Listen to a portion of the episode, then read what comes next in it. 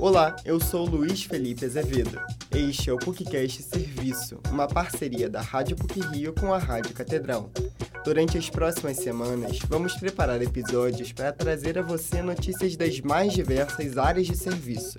Hoje, o assunto será a mobilidade de pessoas com deficiência no Rio de Janeiro. Os cariocas vão às ruas todos os dias e vivenciam inúmeros problemas durante a locomoção. É comum ouvir reclamações sobre a falta de eficiência do serviço de transporte ou que as calçadas estão esburacadas. Esse é um desafio ainda maior para as pessoas com deficiência. A Constituição Federal de 1988 determina que é dever do Estado garantir uma condição de vida digna a todos os cidadãos.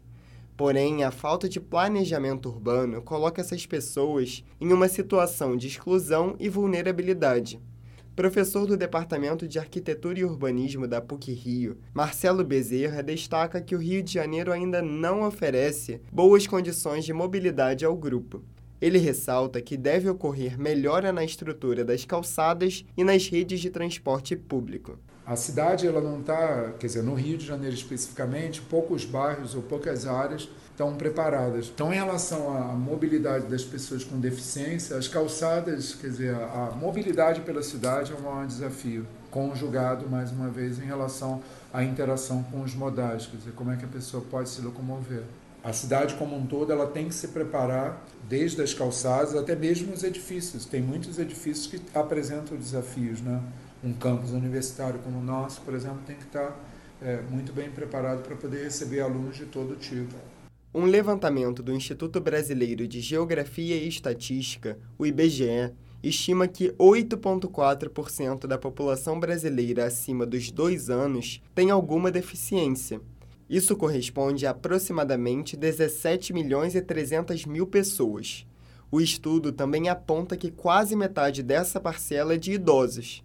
É o caso da Regina Célia Pereira, aos 61 anos e deficiente visual a 11, ela se locomove sozinha diariamente, o que é uma tarefa difícil diante das condições oferecidas. A maior dificuldade que a gente tem é para andar, que as calçadas daqui não tem, estão todas esburacadas, não tem, não tem piso tátil, podotátil, não tem como a gente andar, tá? se não fosse com a ajuda do povo. Aí tem jardim pequenininho embaixo, árvore no meio do caminho, poste, uma coisa assim. E as pessoas também não se liga muito, bota a bicicleta no lugar onde você tem que passar, pontos de ônibus tem carrinho de troços vendendo.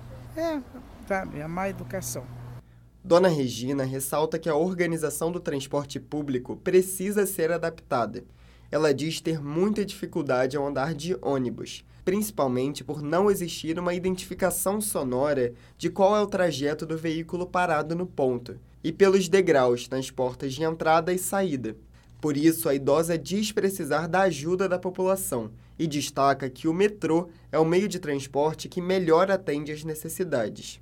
Segundo a pesquisa de informações básicas municipais de 2017 do IBGE, apenas 11,7% dos municípios brasileiros com serviços de transporte coletivo tinham a frota totalmente adaptada para o acesso de pessoas com deficiência, e somente 48,8% contavam com veículos parcialmente adaptados. Por outro lado, existem cidades brasileiras que se diferem das demais e são referência no país. Uberlândia, em Minas Gerais, foi a primeira cidade do Brasil a ter a frota 100% adaptada.